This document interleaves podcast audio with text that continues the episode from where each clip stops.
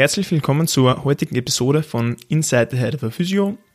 Heute geht es weiter mit dem zweiten Teil des Ernährungscoachings mit Lukas Kitzberger. Und heute werden der Luki und der Kevin darauf eingehen, wie es ausschaut mit oder welchen Part Ernährung in Bezug auf Leistung spielt, wie es ausschaut mit dem Einsatz und Timing von Kohlenhydraten und unter anderem, wie man Athleten auf verschiedenen Leistungsleveln coachen kann und oder sollte, damit man einen maximalen Outcome generieren kann. Viel Spaß beim Zuhören!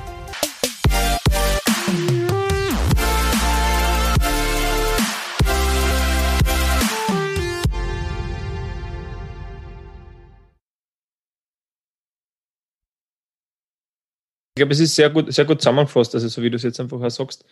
Ähm, es kommt halt immer ein bisschen darauf an, wofür ich das äh, verwenden will. Ob es auf der anderen Seite Eat, Eat for Performance, ähm, Essen zum Abnehmen oder zum Zunehmen ähm, oder in, in, welchen Bereichen auch immer. Also es kommt immer auf die Zielsetzung drauf an, äh, welche, welches Nahrungsmittel äh, oder halt welche, welchen Makronährstoff ich jetzt verwende, wie es wahrscheinlich auch im Training auf die Übungsauswahl ankommt oder auf die, auf die Auswahl der Wiederholungsanzahlen äh, wenn ich gewisse Ziele verfolge. Ne? Also man, so, so schwarz und weiß gibt es genau. im menschlichen Leben sowieso selten.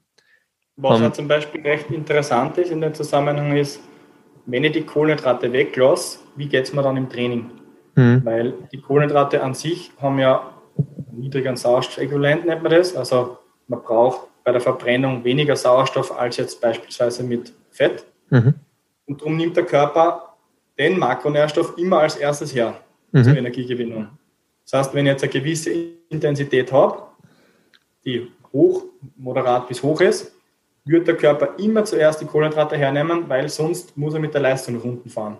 Das mhm. heißt, wenn ich jetzt einen Sport betreibe, der sehr hochintensiv ist, ähm, beispielsweise jetzt ein Crossfitter oder ein Mitteldistanzläufer, dann tue ich mir nichts Gutes und das wissen wir mittlerweile auch schon evidenzbasiert. Also nicht nur man ratet das, sondern Sportler, mhm. die keine Kohlenhydrate essen, sind schlechter. Mhm. Da gibt's, also wenn man da die, die Social Media verfolgt, da gibt es immer noch den Hate zwischen ketogener Ernährung und, und allen anderen Ernährungsformen. Mhm. Wenn sie halt sagt, für, für Langdistanzläufer ist es halt viel gescheiter, wenn sie gar keine Kohlenhydrate essen. Das gibt es alles nicht. Also man sagt immer noch, es ist gescheiter, Kohlenhydrate hochhalten, weil das ist leistungslimitierend sonst. Mhm. Mhm. Dann kann man natürlich noch ähm, zielgerichtete Trainingsinterventionen setzen. Also wenn ich zum Beispiel, das ist jetzt sehr interessant, wann macht Sinn, vor dem Training Kohlenhydrate zu essen? Mhm. Also da haben wir ja die Frage auch gehabt nach dem Timing für, äh, für, für Nahrungsmittelzufuhr. Also das passt jetzt ist perfekt. Genau, also wenn jetzt Krafttraining betreibt, würde ich sagen, mach dir da keine Gedanken drüber. Schau, dass du dein, über den gesamten Tag die Makronährstoffe so einhältst, wie wir es eh schon vorher besprochen haben, je nachdem, was für Ziel du hast. Das wird nicht leistungslimitierend sein. Gleich weiß man auch, dass, die, dass bei intensiven Sportarten, die kürzer als 90 Minuten sind, ist es meistens auch so, dass genug Kohlenhydrate im System vorhanden sind, wenn jetzt halt mein Frühstück, mein Mittagessen und mein Abendessen halt immer ganz normal ist und jetzt nicht im Kaloriendefizit bin. Das heißt, meine Speicher sind eh gefüllt. Da macht es dann keinen Unterschied. Wenn jetzt halt äh, ein Tag nichts ist, beispielsweise, wird das halt schon einen Unterschied machen. Aber ansonsten für sehr intensive Sportarten, die kürzer wie 90 Minuten sind, macht es keinen Unterschied, ob ich vorher Kohlenhydrat ist oder nicht. Mhm. Wenn ich jetzt eine gewisse ähm, Trainingsintervention setzen möchte für Verbesserung beispielsweise, wichtig muss ich da dazu sagen, das ist nicht der Weg, um besser abzunehmen, sondern ich möchte halt einfach gewisse Enzymprozesse im Körper hervorrufen, mhm. um an meiner Leistung zielgerichtet Dinge zu verändern. Mhm. Macht es zum Beispiel Sinn, wenn die Belastung kürzer als 90 Minuten ist, auf die Kohlenhydrate vorher zu verzichten. Mhm. Wenn die Belastung länger ist als 90 Minuten, würde man immer empfehlen, vorher Kohlenhydrate zu essen, damit die Leistung über den langen Zeitraum hoch sein kann. So, da geht es wieder darum, die Gesamtenergie, die ich verbraucht habe, über eine Belastung, die länger als 90 Minuten ist. Also das heißt zum Beispiel, das hört man oft bei, bei Triathleten zum Beispiel, die Nüchternläufe im Grundlagenbereich machen, also halt einfach die, die lang andauernden äh, Trainings. Äh, Hausnummer, keine Ahnung, der geht jetzt an drei, vier Stunden Radl fahren in der Früh nüchtern oder macht dann Long Run mit zwei Stunden in der Früh. Das ist scheinbar, sollte man da irgendwie Kohlenhydrate davor zuführen oder währenddessen. Genau, genau. Das ist nicht zu empfehlen, wenn jetzt nur eine Stunde lang laufen geht, zum Beispiel, mhm. auf nüchternen Magen, dann macht es keinen Unterschied, beziehungsweise mhm. kann ich dann dadurch sogar spezielle Anpassungen hervorrufen. Wenn die mhm. Trainingslast aber sehr hoch ist, sehr lang ist, unbedingt vorher Kohlenhydrat setzen, weil sonst fällt die Leistung dementsprechend schnell und stark in den Keller und ich kann gar nicht mehr das trainieren, was ich eigentlich trainieren möchte. Mhm, mhm. Okay, das ist spannend, ja. Cool. Ähm, wenn wir jetzt schon gerade beim, beim, beim Thema Timing sind, also in Bezug auf äh, vorm Essen, nach dem Essen ähm, und so weiter, äh, ein, ein Trend, den es ja zurzeit gibt und der ja äh, in gewissen Bereichen, glaube ich, auch meiner Meinung nach Sinn macht, äh, ist ja eben zum Beispiel diese, diese 16 zu 8 Geschichte. Also dieses Intervallfasten mit der, mit der Hauptidee, ähm, quasi Zellreinigung ein bisschen ähm, äh, zu, zu initiieren, beziehungsweise dem, dem Vertrauungstrakt halt über einen gewissen Zeitraum einmal ein bisschen Pause zu gönnen.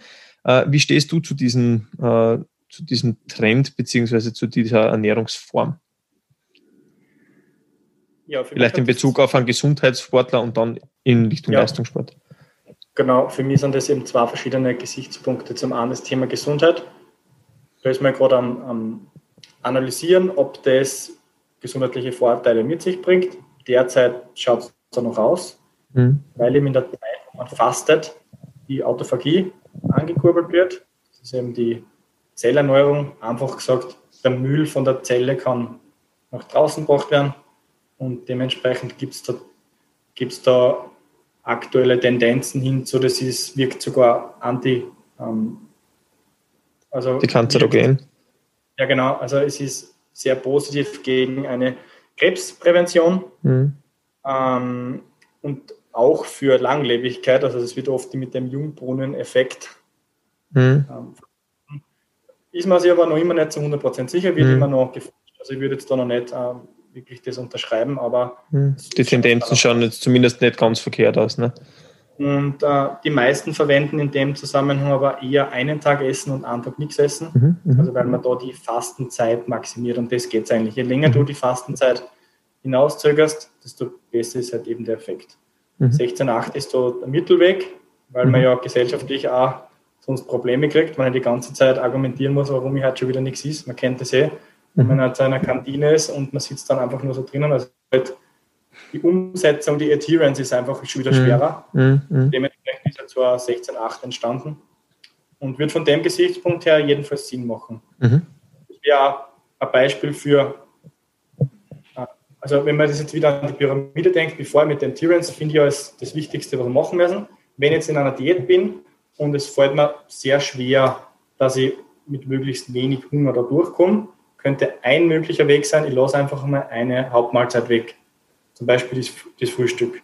Und ich verwende jetzt da nicht in meinem Kopf, ich darf nicht frühstücken, weil sonst nehme ich nicht ab, sondern ich nehme ab und gleichzeitig tue da was für meine Gesundheit. Mhm. Also ich kann beide Themen in meinem Kopf verbinden und schaffe es vielleicht leichter dann, das Kaloriendefizit einzuhalten. Hast aber auf keinen Fall, und das ist wichtig jetzt, dass ich leichter abnehme damit. Also es hat keine Vorteile, für einen, äh, Kalorien, für, für einen Fettverlust.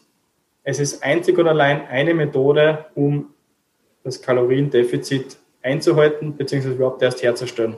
Ja, man kennt das eh, wenn man jetzt mit, mit, mit meinen Eltern zum Beispiel redet, die sagen, ja, seitdem ich am Abend nichts mehr ist, ich habe viel gut abgenommen.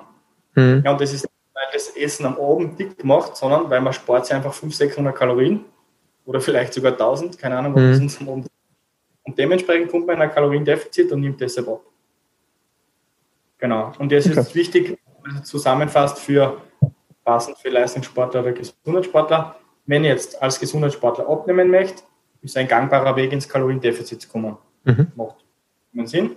Als Leistungssportler wird es auch Sinn machen, wenn ich versuche, meine Gesundheit zu maximieren. Also ich möchte schauen, dass ich möglichst wenig krank wird. Aktuell schaut es dann noch aus. Wenn jetzt aber wieder ein Sportler hernimmt, der von Haus aus sehr viele Kalorien essen muss, 4.000, 5.000, die wir vorher gesprochen haben, dann wird sich der sicher viel, viel schwerer tun, die Ernährungsform umzusetzen, weil er muss dann in acht Stunden da das Essen reinschaufeln. Mhm. Das heißt, geht in der Zeit einmal sicher nicht, arbeiten wahrscheinlich auch nicht und schlafen dann wahrscheinlich auch nicht, weil er angegessen ist bis oben. Ja. Also da dem würde ich es vielleicht nicht empfehlen. Das, das habe ich während, während dem ersten Lockdown habe ich mal so vier Wochen versucht, das irgendwie hinzukriegen. innerhalb von acht Stunden halt quasi meine ca. 4200 Kalorien zu essen. Ja, no chance. Also du, du, du brauchst in, den, in dem Zeitraum, so wie du sagst, nichts mehr anders machen. Vor allem. Ja, also in, in, in dem Bereich sehr schwierig. Wie immer, es kommt drauf an, so würde ja. ich das zusammenfassen. Ja, ja, ja, ja. Okay. Aber danke auf jeden Fall für die Einschätzung. Ähm, genau, das heißt, wir haben äh, Kohlenhydrate besprochen, wir haben Fette besprochen, wir haben Eiweiße besprochen, äh, wir haben ein bisschen über die, die Kalorienbilanz so äh, als ein Ganzes gesprochen und ein bisschen äh, über deinen Zugang in dem Bereich. Ähm, Vielleicht, was du, noch, was du noch dazu passen würdest, sind die unterschiedlichsten ja. Ernährungsformen. Vegan, vegetarisch, ja. Ketogen, Low Carb, Weight Watchers, das Intermittent Fasten, was wir gerade besprochen haben. Alle diese Ernährungsformen haben also setzen deinen Körper gewisse Makronährstoffe vor. Also Low Carb zum Beispiel reduziert die Kohlenhydrate. Äh, Weight Watchers der ver, ähm, verbietet dann nichts, sondern der setzt einfach die Kalorien nach unten beispielsweise. Wenn jetzt alle diese Ernährungsformen als Ziel haben, ich möchte abnehmen, funktionieren alle exakt gleich gut, wenn als Voraussetzung ist, dass ich ein Kaloriendefizit bin. Mhm. Das heißt, es gibt nichts, was besser, schlechter funktioniert. Alle sind gleich, gleichwertig. Problem ist halt nur, wenn jetzt zum Beispiel einen, einen Vegetarier oder einen Veganer hernehme, dass ich mir eher schwerer tun werde, dass ich auf mein Eiweiß komme. Heißt jetzt aber nicht, dass das ein, ein Nachteil ist. Es muss nur bewusst sein. Mhm. Man muss sich ein bisschen mehr mit der Nahrung auseinandersetzen, als jetzt einer, der Fleisch isst beispielsweise. Mhm. Ja, als, ähm, als Weight Watcher tue ich mir eigentlich relativ leicht, weil da gibt es ja Tabellen, wo schon Punkte drauf sind. Das heißt, ich als Person muss da nicht mehr nachrechnen, sondern kann mir dieses Punktesystem halten. Hat aber immer das gleiche Ziel, die Punkte so weit nach unten zu drucken, dass ich ins Kaloriendefizit komme und dann wieder abnehme. Mhm. Das ist halt echt immer wichtig, weil man verteifelt immer einzelne Makronährstoffe. Das ist so nicht, so funktioniert es nicht, sondern wir müssen immer das Gesamtsystem betrachten. Mhm. Okay. Ja, aber das passt eben zu, zu, deinem Zugang insgesamt eh super gut. Ne? Und deswegen wird das wahrscheinlich auch äh, sehr, sehr gut funktionieren. Ähm, und was, was, was meine Frage jetzt noch wäre, oder was auch eine Frage ist der Community war, äh, wenn ich jetzt äh, abnehme, beziehungsweise wenn ich zunehme und ich bin vielleicht jemand, der, der, der sehr viel zu viel hat, ja, also der von mir in dieser Kategorie unterwegs ist, wie du vorher gesprochen hast, also plus 20 Prozent Körperfett oder vielleicht sogar in Richtung 40 Prozent. Ähm, wenn ich jetzt abnehme, versuche ich dann permanent in diesem Kaloriendefizit zu bleiben äh, oder gebe ich diesen, diesen Leuten dann an, an Zeitraum, wo sie sich ein bisschen akklimatisieren können, jetzt vielleicht einmal mit, keine Ahnung, 10, 20 Kilo weniger vielleicht. Ähm, hast du da für dich irgendwo eine Plateauphase eingeplant oder für deine, für deine Kunden? Ähm, wenn ja, wo ungefähr oder ist es wieder stark individuell? Es ist eigentlich schon wieder sehr stark individuell. Ich verwende so gut wie nie und aus dem einfachen Grund, für mich machen solche Plateaus eigentlich erst dann, also bei mir treten diese Plateaus erst dann ein, wenn man mit dem Körperfettanteil schon wirklich sehr, sehr weit unten ist. Das heißt, wenn ich jetzt da das Kaloriendefizit immer richtig einstelle, nicht zu groß, ja, das ist ganz wichtig, das darf nicht 1000 Kaloriendefizit sein, dann schaffe ich es, dass ich trotzdem meine Gewohnheiten hochhalte. Ich schaffe es, dass er gleich weit geht, ich schaffe es, dass er im Büro gleich arbeitet, dass er Freude hat am Training, dass beim Training was weitergeht und dementsprechend ist eigentlich der Progress sehr lang möglich. Wenn jetzt aber mit dem Körperfettanteil so weit nach unten kommt, dass einfach die Alarmglocken im Menschen extrem laut werden und man spürt dann, man ist nur mehr müde, man kann sich nicht mehr konzentrieren, man bewegt sich einfach gar nicht mehr. Das Training geht komplett in den Keller. Dann ist es definitiv Zeit, einmal von mir aus an, an, an einen, einen Tag einzulegen. Ein Refeed Day oder sowas zum Beispiel. Refeed Day, genau, danke, das hat er gesagt. ja. Oder eben eine Woche, wo ich beispielsweise einmal die Diät pausiere. Übrigens super für den Kopf, das ist perfekt, das ist richtig cool. genau, das verwende ich aber eigentlich immer erst dann, wenn, wenn ich als Feedback von den Kunden kriege, dass das, halt, das Leben nicht mehr funktioniert. Aber ansonsten, wenn das Kaloriendefizit gut eingestellt ist, gut eingestellt heißt jetzt, wir verlieren als Mann von Woche zu Woche circa 0,3 bis 0,9 Kilo und als Frau 0,2 bis 0,5, dann ist es so ein geringes Defizit, dass der Körper damit recht gut umgehen kann und vor allem auch das Hirn. Und ich brauche da diese ähm, speziellen Methoden gar nicht. Wenn ich jetzt aber, wie gesagt, einen Leistungssportler habe und der merkt einfach, das Körperfett ist schon unter 10%, es geht nichts mehr, dann jedenfalls einmal Pause machen. Das kann auch dann einmal ein Monat sein. Ja, also wirklich schauen, wie lange braucht man, wieder absprechen mit den Athleten und dann wieder eine individuelle Lösung finden. Es wird zum Beispiel auch Sinn machen, wenn jetzt einen, ich nehme jetzt einen Bodybuilder habe, wenn ich den für die Wettkampfbühne vorbereite und er merkt, er schafft sein Krafttraining immer. Da ist natürlich das Ziel noch viel größer, die Muskulatur zu erhalten. Dann kann ich einzelne Tage so, solche Refeed Days einbauen, um die Trainingsleistung zu erhöhen. Das heißt, ich gebe ihm genau an harten Beintagen beispielsweise oder überhaupt an allgemein an, an Tagen, wo sehr hochintensive Übungen trainiert werden, gebe ich mehr Kalorien, damit die Trainingsleistung dann dementsprechend hoch, hoch ist. Das heißt, man kann sich da auch noch individuell helfen. Das ist aber wieder bei der Pyramide ganz oben. Also das mhm. trifft für 99 Prozent der Leute nicht, sondern nur für die, für die Spitzenleistungen. Das heißt, mhm kontrolliere den Fortschritt. Wenn du das Gefühl hast, du schaffst das Kaloriendefizit nicht mehr, das ist viel zu arg, dein Körper spürt nicht mehr mit, dann hast du sicher in den letzten Wochen das Defizit zu hoch gehalten, weil dann einfach die Ermüdung anstaut und irgendwann ist es wie ein Kredit. Also man, man geht einfach über diesen langen Zeitraum einen sehr großen Kredit und irgendwann verschlangen dann die Zinsen. Mhm. Und das ist so veranschaulicht gesehen gleich wie beim Abnehmen, wenn ich das Kaloriendefizit da perfekt trifft, dann kann ich das sehr, sehr gut und sehr, sehr lang halten. Okay. Also die, die, diese Grundeinstellung und halt das immer wieder Feedbacken ganz am Anfang legt eigentlich quasi den Grundstein, um eine lange kontinuierliche Diätphase durchhalten zu können. Das ist mega spannend. Da gibt es manche, die versuchen in den ersten zwei, drei Wochen kennenzulernen. Dann stelle ich ein, gewisse, ein gewisses Kaloriendefizit ein, also die Makronährstoffe werden natürlich dazu angepasst. Mhm. Und dann kann sein, dass sich 15, 20 Wochen nichts mehr verändert. Es bleibt komplett gleich. Wir nehmen linear ab. Sport bleibt gleich. Die Schritte schaue ich mal an, bleibt gleich.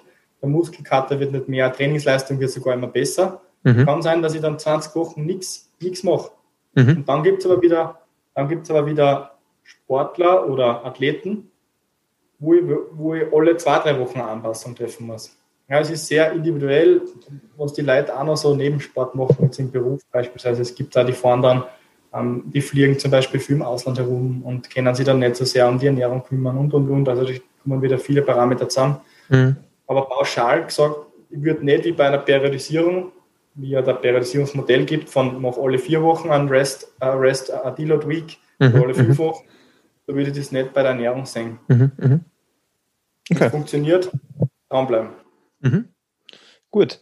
Ähm, wenn wir jetzt sowieso schon von diesem, von diesem oberen Spitzel ein bisschen von der, von der Pyramide gesprochen haben, beziehungsweise von den, äh, von den, von den Top-Athleten, du betreust ja auch Leistungs- und Spitzensportler. Ist bei denen jetzt ähm, irgendwas anders? Das heißt, sind diese Grundregeln, die du vorher besprochen hast, anders? Da muss man auf, auf ein paar genauere Sachen noch einmal achten. Äh, wir haben schon gehört, in den verschiedenen Sportarten macht es natürlich, ist natürlich ein Unterschied, wann ich jetzt zum Beispiel Kohlehydratzufuhr äh, habe oder, oder, oder wann ich esse. Aber macht es jetzt zum Beispiel für einen Crossfitter oder einen Kraft-3-Kämpfer, äh, ist da diese, diese Grundregel irgendwie anders oder gibt es da halt einfach noch ein paar Regeln, die man zusätzlich einhalten sollte oder muss? Also ich denke, wenn man über einen Leistungssportler sich Gedanken macht, dann tritt da immer als erstes das Thema Regeneration in den Vordergrund. Also mhm. wie muss ich essen, damit ich möglichst schnell regeneriere, beziehungsweise halt auch der Punkt mit Leistungs, Leistungsoptimierung während dem Training logischerweise. Mhm. Für die Regeneration wissen wir, also wir kennen alle die Methoden massieren, triggern, ausrollen, ähm, Kompressionsmethode, Kältemethode, aber man hat da nie am Schirm, wie wichtig das die Ernährung eigentlich ist. Mhm. Wenn man sich jetzt die, die Big Three anschaut, ist halt genug Trinken, Wasser, hat nie wer am Schirm. Mhm. Wenn man die Leute fragt, dann heißt es, ja, ich trinke eh 5, 6 Liter am Tag, passiert nicht. Mhm. Zweiter wichtiger Punkt ist, ich muss genug essen, also ich muss die Kalorien einhalten. Und dritter Punkt ist dann genug schlafen. Mhm. Die drei Punkte muss ich einhalten. Und genau das merke ich beim Leistungssportler auch die essen meistens zu wenig mhm. und in dem Fall halt meistens auch zu wenig Eiweiß. Mhm. Das heißt, ich versuche mich da noch viel mehr darauf reinzuversetzen, passt die Ernährungsvorgaben von der Menge eh. Und das sehe ich zum Beispiel am Gewicht. Also wenn, bei der, wenn beim Sportler das Gewicht konstant nach unten geht und ich möchte, ich bin aber eigentlich in der Vorbereitungsphase, mhm. dann weiß ich, die Leistungsentwicklung kann nicht so gut sein, wie sie sein könnte. Und dementsprechend muss ich wieder an den großen Stellschrauben arbeiten. Das heißt, ich muss schauen, warum ist der nicht genug am Tag? Wieso kommt er nicht auf sein Eiweiß? Es kommt immer aufs Gleiche dann wieder raus und dann macht man sich erst irgendwann einmal Gedanken, was ist ich vom Training. Mhm. Selbst beim Leistungssportler sieht man da auch, die, die Basics sind nicht automatisch drin. Mhm. Die, müssen einmal, die müssen rein. Jetzt habe ich zum Beispiel eine Nationalspielerin im Eishockey, darf ich wieder betreuen und sie möchte Muskel aufbauen, sie möchte schwerer werden, sie möchte schneller werden.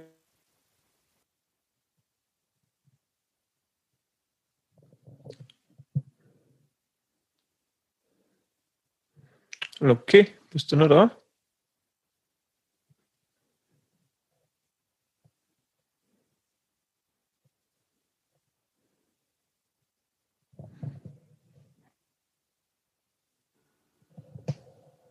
Okay. Geht es wieder?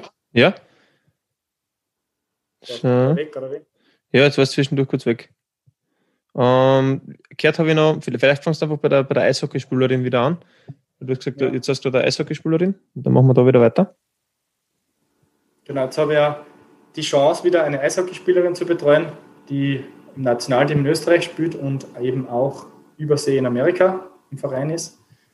Die ist jetzt mit dem Wunsch herangetreten, sie möchte über den Sommer stärker werden, schneller werden. Und wir haben uns das Ziel jetzt gesetzt durch eine, noch eine Anamnese, dass halt Muskelmasse definitiv eine der, der Schwachstellen für ihre Seiten ist. Und ich habe mit ihr darüber gesprochen, dass ich das nur mache, wenn wir auch gleichzeitig die Ernährung mit überprüfen. Weil ich einfach über die letzten Jahre deutlichst gemerkt habe, ohne die richtige Ernährung funktioniert im Training noch gar nichts. Da kann man sich wissenschaftlich sehen, bei der Trainingsplanung perfekt auskennen, mhm. immer am letzten Stand sein. Wenn die Person zu wenig isst, funktioniert der beste Trainingsplan nicht. Mhm. Und das muss einem klar sein. Und das ist im Leistungssport halt noch viel wichtiger, weil die Kalorienmenge so hoch ist. Weil die trainieren 12, 13, 14 Mal in der Woche. 10 Stunden, 20 Stunden in der Woche. Das ist eine Energiemenge, das ist einem gar nicht bewusst, wenn man sich das nicht einmal vor Augen führt. Mhm. Und da noch viel wichtiger, konzentriert euch alle auf die Kalorienmenge und aufs Eiweiß und der Rest ist dann nur mehr on top. Mhm. Ganz, ganz wichtig. Also das ist ja voll spannend, dass ich im, im Reha-Bereich nämlich voll oft oder voll oft immer mal wieder, ja, ähm, dass ich vor allem jetzt in letzter Zeit, äh, wo, wo Leute mit, mit muskulären Problemen oder halt quasi äh, Problemen zu mir kommen, so wie ein Runners Knee oder ein Jumpers Knee, die meistens damit zu tun haben, dass äh, zumindest beim Otto-Normalverbraucher und nicht beim Leistungssportler, dass einfach zu wenig Kraft vorhanden ist, um gewisse Leistungen zu vollbringen. Äh, und der klassische Körpertyp, der dann, äh, der solche Problematiken entwickelt, ist relativ hager, ja, also relativ schmal, eher an der Grenze Richtung, Richtung Untergewicht, also ein klassischer Lauch, würde man jetzt einmal sagen, aber das ist jetzt ein bisschen übertrieben und überspitzt gesagt. Äh, und auch bei diesen Leuten ähm, merkt man dann halt einfach, sie tun sie super schwer, Kraft aufzubauen, äh, wenn, sie, wenn sie nicht mit, äh, mit dem Essen und mit der Ernährung dann nebenbei klarkommen. Das Problem, das, das, mit, mit, dem ich mich dann teilweise auseinandergesetzt sehe, ist, die, die kommen jetzt quasi in eine Reha und haben halt als Idee, ja, sie, sie möchten eigentlich nur ihren Schmerz loswerden. Äh, für mich ist dann relativ bald einmal klar, wir brauchen einen Muskelaufbau äh, und meistens gibt es dann oft einen, einen, Grund dafür, warum jetzt zum Beispiel ein Ausdauersportler, ein Läufer äh, oder eine Läuferin, ja, also ich habe eine Dame zum Beispiel gehabt, ähm, da wäre es halt genau um, um einen Muskelaufbau gegangen und sie hat gewusst und sie hat verstanden, dass das Ganze Sinn macht. Ähm, aber wie wir dann halt versucht haben, darüber zu reden, äh, quasi das Muskelaufbau und Muskelmassezunahme auch Massezunahme bedeutet. Das heißt, dass auf der, auf der Waage die Zahlen auch ein bisschen nach oben gehen werden, dann dementsprechend mhm. wahrscheinlich damit. Ähm, dann ist es mit, mit, mit sehr vielen negativer Gegenwehr dann einfach oft verbunden, äh, wo die Adherenz dann, so wie du das ja wichtigerweise besprochen hast, einfach sehr, sehr schwierig war und wo man halt zuerst einmal viel im Gespräch ähm, vermitteln haben müssen, damit man sich überhaupt in diese Richtung äh, mit Ernährung auseinandersetzen, bewegen hat können. Äh, weil dann immer mehr Essen gleich mit, mit Dickwerden quasi verbunden wird. Ähm, oder manche Leute sich einfach wirklich schwer tun, mehr zu essen, Wobei wir da jetzt noch gar nicht von Unmengen sprechen. Und also das ist in der Reha eine spannende und eine ähnliche Problematik. äh, wie im Leistungssport und wie wahrscheinlich beim Otto Normalverbraucher auch. Also diese Grundregeln, wenn ich die einmal schaffe einzuhalten, dann bin ich eh schon sehr weit vorne dabei. Ja, bin ich total bei dir. Ja. Also es ist ganz egal, ob du jetzt Profisportler bist oder Hobbysportler bist. Wenn du dich nicht um die Ernährung kümmerst, dann darfst du einfach nicht die beste Entwicklung vom Training erwarten. Ja.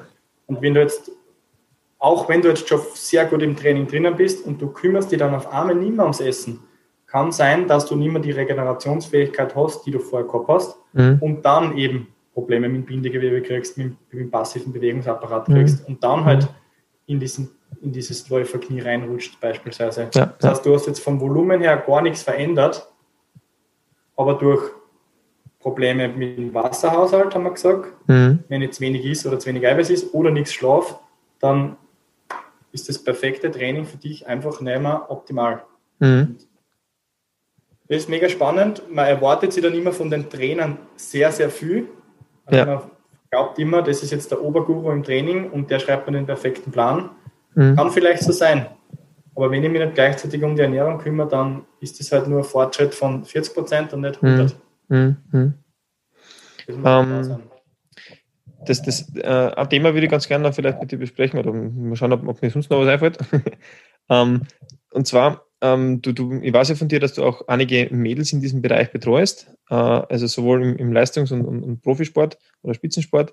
Äh, wie ist da der Zugang äh, in Richtung äh, Ernährung oder halt quasi genug Essen? Weil, also das ist zumindest was, was ich bei mir in der Therapie erfahre, dass man das, das mit, äh, mit dem weiblichen Geschlecht einfach sage ich mal, einfach ein bisschen ein sensibleres Thema ist, das Ganze zu besprechen, äh, als mit den Jungs, die sich dann freien, boah, geil, ich kann ein bisschen mehr essen und dann wird mein Bizeps größer. Jetzt über, also überspitzt gesagt wieder mal. Mhm. Hast du, hast du diese Problematiken selber äh, erfahren? Ähm, beziehungsweise, wenn ja, hast du irgendeine Idee, äh, Idee oder einen Zugang, wie man damit gut umgehen kann? Ja, ich würde jetzt aber pauschal nicht das weibliche Geschlecht, Geschlecht ansprechen, sondern einfach Menschen, die sehr emotional sind. Mhm, mh. Also ich finde einfach, wenn man, wenn man von außen sehr stark getriggert ist und sich das immer sehr zu Herzen nimmt, dann hat man da oft Schwierigkeiten. Das heißt, meine Aufgabe ist es da als erstes Vertrauen zu finden mit mhm. dem Kunden gemeinsam. Also wir müssen einen Weg finden, wo ich weiß, sie halten sich an meine Vorgaben und sie können mir vertrauen, dass er wirklich das eintritt, was wir uns jetzt vorgenommen haben. Mhm. Und das passiert eben auch über dieses wöchentliche Feedback, weil in einer Woche kann ich nicht fünf Kilo zunehmen, genauso wenig wie in einer Woche nicht fünf Kilo abnehmen kann. Das heißt, das ist immer wieder ein Prozess. Wir passen uns an. Da hat jetzt keine Angst, dass auf einmal ich ins Übergewicht rutsche, mhm. bildlich vorgestellt. Und so kann ich da ein sehr gutes Vertrauen herstellen logischerweise kommen immer wieder Zweifel. Das ist eh klar. Mm, mm. Ja, man denkt, man schaut sich wieder in den Spiegel und denkt man sich, ah, heute schaue ich wieder so, man, man sieht wieder nichts, heute schaue ich so aufgewassert, wenn man das jetzt so bezeichnet, mm. wie aus. Das kommt halt bei den Frauen auch öfter vor, weil der Zyklus da auch mit einschwankt. In gewissen Phasen von dem Zyklus ist es einfach so, dass die Frau mehr Wasser einlagert. Und da muss man natürlich als Trainer auch so weit sein, herzusagen, hey, das ist normal, das passiert jedes Monat, es ist normal, dass du jetzt gerade im, im Training schlechter bist, macht da nichts draus. Nächsten Tag geht es wieder alles anders. Einfach damit man da am Vertrauen anhaltet, dran mhm. bleibt mhm. und man lernt halt damit umzugehen, dass ich einfach nicht jeden Tag im Spiegel perfekt gleich ausschaue. Mhm. Das ist schon eine Challenge, aber das macht es auf jeden Fall sehr spannend. Mhm. So merkt man, es ist jeder unterschiedlich. Selbst von Frau zu Frau kann das pauschal gesagt sehr, sehr, sehr individuell sein. Mhm. Also muss man wieder rausfinden, wie okay. es bei jedem funktioniert. Ja. Aber sehr, sehr wichtig einmal allgemeiner Vertrauen, Vertrauensbasis aufbauen und dann gemeinsam erarbeiten. Dann sieht man die Schritte. Man sieht es eh dann noch am Monat sicher schon im Spiegel ein bisschen. Mhm. Die Waage kontrollieren wir ja immer mit, die drückt ja auch nicht. Mhm. Und ja, so funktioniert das sehr gut. Mhm. Ja, sehr cool. Ähm, gut. Jetzt haben wir sehr viel besprochen. Wir sind jetzt eh schon eine Zeit dabei, ähm, aber es waren auf jeden Fall sehr coole, sehr wichtige Themen. Ähm, eine abschließende Frage an dich, noch, und zwar, äh, wie gehst du persönlich mit deiner Ernährung um? Was ist, was ist dein, dein persönlicher Zugang und, und wie versuchst du das für dich persönlich umzusetzen? Ja, das ist eigentlich recht eine spannende Geschichte, weil ich habe vier Jahre in meinem Leben mitgetrackt Also ich habe das ist eine lange Zeit. Sehr, sehr intensiv mit damit auseinandergesetzt, wo was drinnen ist. Und äh, für mich gibt es immer so Phasen im Jahr. Wenn jetzt zum Beispiel im Sommer wieder ein gewisses Körperfett haben möchte, dann starte im Frühjahr wieder eine kleine Diät quasi und ich möchte das nicht dem Zufall überlassen. Das heißt, ich starte mein Tracken wieder. Ich schreibe wieder alles auf, schaue wieder genau, wie, wie viel Kalorien darf ich aktuell mit meiner Bewegung, mit meinem Alltag, mit meinem Training essen und versuche das halt dann so lange durchzuhalten, bis ich wieder an mein Ziel bin. Dann lasse ich das Tracken wieder. Meistens geht es dann eh wieder im Herbst, dann ist eh wieder Aufbauphase, dann ist eh gut, wenn man ein bisschen, ein bisschen mehr isst. Und dann geht das Ganze halt wieder von vorn los. Also ich versuche da immer so im Frühjahr wieder ein kleines Defizit einzubauen, bis ich an mein Ziel bin. Und dann sehe ich das Ganze wieder ein bisschen lockerer. Aber mit dem Hintergrund der vier Jahre, wo ich getrackt habe, das heißt, ich weiß schon, wo was drinnen ist. Wenn ich jetzt meine 200 Gramm Eiweiß am Tag essen will, weiß ich, ich muss die fünf Lebensmittel essen am Tag, damit ich mein Eiweiß gedeckt habe. Und da bin ich einfach schon viel flexibler. Also ich habe den Lernprozess schon hinter mir verwende das Ganze nur mehr zielgerichtet. Wenn ich mir mal nicht mehr sicher bin und sage, hey, ich habe da wieder was Neues, ich möchte mir das kurz anschauen, dann track einfach wieder mit. Mhm. Dementsprechend gibt es in meinem Leben auch nichts, was man pauschal verbiete. Für mich gelten da die gleichen Regeln. Wenn ich jetzt in einem Kaloriendefizit bin und ich möchte abnehmen, dann ist ich halt eher die kalorienarmen, volumenreichen Lebensmittel und ich verzichte halt dann auf, ich nenne das immer so Luxus-Lebensmittel, die halt Süßigkeiten ist ich halt dann einfach gar nicht. Das verbiete ich mir aber nicht, aber ich weiß, wenn ich jetzt da viel Süßigkeiten essen würde, mache ich mir es schwerer, weil ich halt dann den restlichen Tag nichts mehr essen darf. Mhm. Und dementsprechend versuche ich da für mich das so, so einen Weg zu finden, dass ich es recht leicht habe. Für mich ist eine Diät nicht anstrengend. Vor allem, ich gehe mit dem Körperfettanteil nicht so weit nach unten wie manche andere. Für mich passt es, wenn ich so um die, also nicht, 8 bis 10 Prozent habe, mhm. 10 Prozent. Wichtig ist für mich immer, dass es die Trainingsleistung passt, wenn ich jetzt merke, ich werde so viel schlechter, dann ist für mich meistens die Motivation, noch mehr abzunehmen, die nimmt dann auch sehr leicht ab. Das heißt, es ist schon wichtig, dass die Trainingsleistung noch passt. Mhm. Ja, also ich habe da für mich einen Weg gefunden, dass ich, das würde ja jeden nahelegen, find einen Körperfettanteil, wo du glücklich bist einfach. Und für mich ist es so, ich verwende jetzt da nicht unbedingt eine Diät, damit ich danach wieder glücklich bin, sondern ich möchte einfach halt zyklisch in den Jahr im Körperfett wieder ein bisschen nach unten damit dann wieder die nächste Aufbauphase losstarten kann. Ja, wir müssen mhm. ja mit einem, wenn ich einen guten Fortschritt haben möchte, ab einem gewissen Level mit dem Körperfettanteil leicht nach oben. Ein Sportler mit 8% Körperfett baut schwer Muskeln auf als einer mit 12% beispielsweise. Mhm. Das heißt, so eine natürliche Schwankung des Körperfettanteils ist normal. Für mich ist die natürliche Schwankung halt an unsere Jahreszeiten gekoppelt. Wenn ich jetzt aber zum Beispiel einen Bodybuilder habe oder einen Kraft-3-Kämpfer, dann ist die Zyklisierung an die Sportart gekoppelt. Mhm. Dementsprechend muss ich halt für meine Gewichtsklasse anderes Körperfettanteil haben, wie jetzt, wenn die Saison gerade vorbei ist. Mhm. Alles klar. Ja, super cool.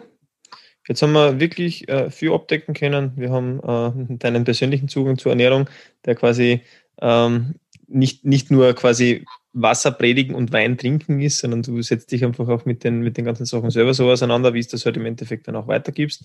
Und viele Erfahrungen, die du quasi gemacht hast, wirst du wahrscheinlich auch in deinem Programm ähm, dann dementsprechend einbringen haben können, weil du es halt einfach selber gesehen hast. Äh, und das Lustige ist ja, also das wollte ich vorher noch ganz kurz einbringen, eben dieser, dieser Weg, den, den jeder für sich selber findet, äh, der kann halt einfach auch komplett unterschiedlich ausschauen, weil äh, ich glaube, wir, wir haben beide halt so unseren Weg gefunden, der für uns gut funktioniert der schaut halt einfach äh, relativ unterschiedlich aus. Ne? Also, ähm, ja, voll. So, so, so, wie wir dann auch beim, beim Coaching irgendwie draufgekommen sind, dass, ähm, dass du halt eben genau deine Lebensmittel hast, wo du, wo du weißt, die, die kannst du dir einbauen äh, und, und mit denen kannst du in deiner Diät äh, sehr, sehr gut und, und zielgerichtet in eine gewisse Richtung gehen. Und ich bin eben der, der, der versucht halt 100.000 verschiedene Lebensmittel zu essen, weil ich halt einfach gern, ja. gern Varianz in diesem ganzen Bereich einbringen möchte. Was es halt ein bisschen schwieriger macht, halt das, das alles zu ähm, äh, quasi an die, an die Kalorienvorgaben und Makrovorgaben anzupassen. Aber es haut da trotzdem super gut hin. Ähm, aber es macht es auf jeden Fall leichter, weil ich habe zumindest da unter der Woche halt meine fünf bis sechs verschiedenen äh, Mittagessen, die halt an sich wieder von den Makronährstoffen relativ gut passen, aber halt mehr variieren als vielleicht bei, bei manchen anderen. Ähm, und ich glaube, alles, was ich halt weiß, dass diese Lebensmittel passen, macht mir die Entscheidung, so wie der Luke ja gesagt hat, viel leichter. Ne? Ich, ich brauche nicht mehr so viel nachdenken, welche Lebensmittel kann ich essen. Gerade in einem Zeitraum, wenn ich sowieso vielleicht ein bisschen unter Stress stehe, weil ich halt in einem Kaloriendefizit bin. Und ich weiß, wenn ich, wenn ich diese Mahlzeiten, die ich sowieso gern habe, isst, und das Gefühl dazu, dazu kann ich eben einfach einmal, oder muss ich einmal kriegen, wenn ich, wenn ich mitgetrackt habe oder wenn ich mittracke, ähm, dann, dann kann ich halt einfach meinen, meinen eigenen Weg in diese Richtung finden und äh, mehr oder weniger Spaß dran haben, auch wenn ich abnehme. ja. Cool. Wichtig, was man da natürlich einmal dazu sagen muss, ist, gesund sollte es schon alles sein. Das heißt, wir reden da jetzt nicht von Lebensmitteln, die verpackt in der, im Kühlregal liegen, sondern solange ich alles selber koche und mir an die Vorgaben heute, die wir schon besprochen haben, Eiweiß halt den Ziel ein bisschen höher, Fett ein bisschen niedriger, Kohlenhydrat höher, schaffe ich es eh schon, dass ich eine sehr gesunde Ernährung schaffe, weil da muss ich Gemüse reingeben, da muss ich mit Obst essen, vielleicht so eine kleine Faustregel und zum Schluss, man sagt da, drei Teile Gemüse, ein Teil davon ist eine Faust, das heißt drei Fäuste Gemüse pro Tag und zwei Fäuste Obst pro Tag. Und man ist jetzt von den Mikronährstoffen schon sehr gut aufgehoben. Das heißt, man mhm. muss das da gar nicht so künstlich verkomplizieren. Logischerweise kennt man dann immer noch nach einem gewissen Zeitraum jetzt eine Blutanalyse machen und sich anschauen, mache ich das eh alles richtig, ja, bin ich eh in einem gewissen Korridor aber wenn ich selbst koche und die Sachen frisch zubereite, Warte, jetzt steckst du mir wieder, Luke. Äh, wenn, ich, wenn ich frisch koche, war wir? ja, wenn, wenn, ich frisch koche? Wenn ich frisch koche, dann bin ich schon auf einem sehr, sehr guten Weg. Genau. Okay. Wenn man ja. jetzt auf die Ernährungspyramide zum Beispiel schaut von Österreich, dann deckt die genau das ab, was wir heute gesprochen haben. Also sehr viel Trinken, Kohlenhydrate, Eiweiß, sehr wenig Fett und wenig verarbeitete Lebensmittel. Das ist im Prinzip genau das zusammengefasst, was wir da quatschen. Mhm. Wir sprechen nur immer über Leistung und Ziele, aber die Gesundheit steht natürlich immer noch drüber, aber mhm. die ergibt sie, wenn man sie an die gewissen Grundregeln eben heute einfach. Ja. Und ich glaube, das, ähm, das, was dann äh, noch, noch rauskommen soll am Ende, also es wäre auf jeden Fall ein Ziel, dass man, dass ich jetzt noch mit einer äh, Diätologin einfach noch ein, ein Gespräch führen kann, also ein ähnliches Interview wie jetzt mit dem Luke heute, äh, einfach aus der Idee, weil äh, die, die meisten Sachen, die wir jetzt halt besprechen und auch die meisten Leute, mit denen du zusammenarbeitest, die haben jetzt keine, keine Erkrankungen im Bereich vom Magen-Darm-Trakt oder, oder, oder ähnliches oder halt von mir als Thematik mit der Schilddrüse oder was auch immer, ähm, wo, wo man halt dann vielleicht einfach genau. gewisse Nahrungsmittel äh, irgendwie reduzieren muss, wo es um Nahrungsunverträglichkeiten oder, oder irgendwie sowas in die Richtung geht. Also wir sprechen natürlich immer noch für, mit diesen Regeln für den, den allgemein gesunden Menschen. Ne? Genau, ganz, ganz wichtig. Wir arbeiten, also ich arbeite ausschließlich mit gesunden Personen. Sollten jetzt irgendwelche Erkrankungen vorliegen, dann bin ich da definitiv kein Experte mehr dafür. Ja. Ich arbeite dann aber auch gerne in Kombination mit Ärzten zusammen oder mit Diätologen. Das heißt, wir sprechen dann, was brauche ich für die Leistung, und in Absprache mit den anderen Experten finden wir dann wieder gemeinsam einen Weg. Ja, super. Cool. Dann vielleicht abschließend äh, für die Leute, die jetzt ein bisschen Bock gekriegt haben und äh, an ihrer eigenen Optik oder Leistungsfähigkeit arbeiten wollen und das Gefühl haben, du bist der, der Richtige dafür, ihnen dabei, dabei zu helfen. Äh, ist das überhaupt noch möglich? Nimmst du quasi noch Leute in dein Ernährungscoaching auf? Und wenn ja, wie können sie sich finden und vielleicht auch kontaktieren?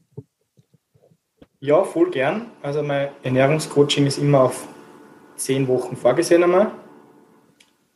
Das kann jeder machen, jederzeit, Einstieg möglich. Das heißt, wenn man einfach Bock hat und man sagt, die nächsten zehn Wochen möchte ich mich voll gern mit der Ernährung auseinandersetzen, dann sofort starten am besten. Meistens beginnt das Coaching mit einem Seminar. Also ich habe da ein, Online-Seminar aufgenommen von drei Stunden.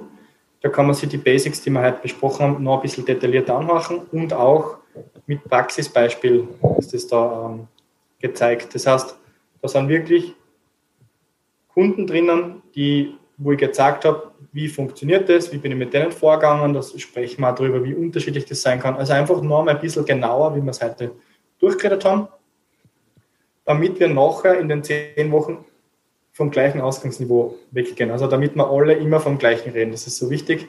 Wir wissen dann einfach, um was geht's. Und wo man nochmal nachschauen kann und noch einmal nachschlagen kann, genau, wenn man sich irgendwas nicht sicher ist. Kann. Da sind auch schon Beispiele drinnen, wie das ausschauen soll. Und ja, danach wird eben, wie wir gesprochen haben, sehr individuell gearbeitet mit wöchentlichem Feedback und wir versuchen so gemeinsam euren Körper, deinen Körper kennenzulernen, damit man dann das Ziel erreichen, das du dir wünschst. Einige davon, beziehungsweise die meisten verlängern das dann noch, weil nach zehn Wochen haben wir zwar schon Tendenzen gesetzt, aber damit wir das richtig gelernt haben und ins Leben, in, ins Leben übertragen haben, damit wir neue Gewohnheiten bilden können, dauert es meistens ein bisschen länger wie zehn Wochen. Aber ist natürlich kein Muss. Es gibt einige, die dann sagen, ich kenne mich aus, ich möchte das jetzt allein weitermachen. Und dann besprechen wir nur den weiteren Fortschritt und das wird dann eben allein durchgeführt. Wie man sich am besten bei mir meldet, wäre entweder auf Instagram, auf Lukas Ginsberger Training, ja. Training oder man schreibt einfach eine E-Mail an lukas.loewenherzfitness.at. Perfekt. Also wir werden dann eh dein also Instagram-Account und auch das, die Mailadresse und auch eure Homepage noch einmal unten verlinken. Also in der, in der Podcast-Beschreibung, damit ihr den Luki auch sicher finden könnt. Gut, dann würde ich mich äh, recht herzlich bedanken für deine Expertise und für den äh, langen und sehr informativen Austausch. Und ich freue mich schon, wenn wir uns das nächste Mal hören, weil dann können wir auf eine, auf eine andere Passion äh, von dir und von uns zu sprechen kommen. Äh, und das ist die Zusammenarbeit auf der anderen Seite zwischen Physiotherapie und Training und, Bezie und Trainingsplanung. Also ganzes, wenn du so lieb bist und dir dann noch einmal Zeit nimmst für uns. Ja, vielen Dank, Kevin. Hat Spaß gemacht und sehr gern, jederzeit. Perfekt. Dann wünsche ich dir noch einen schönen Abend und wir sehen uns im Fridge. Für ja, dich. Bis bald.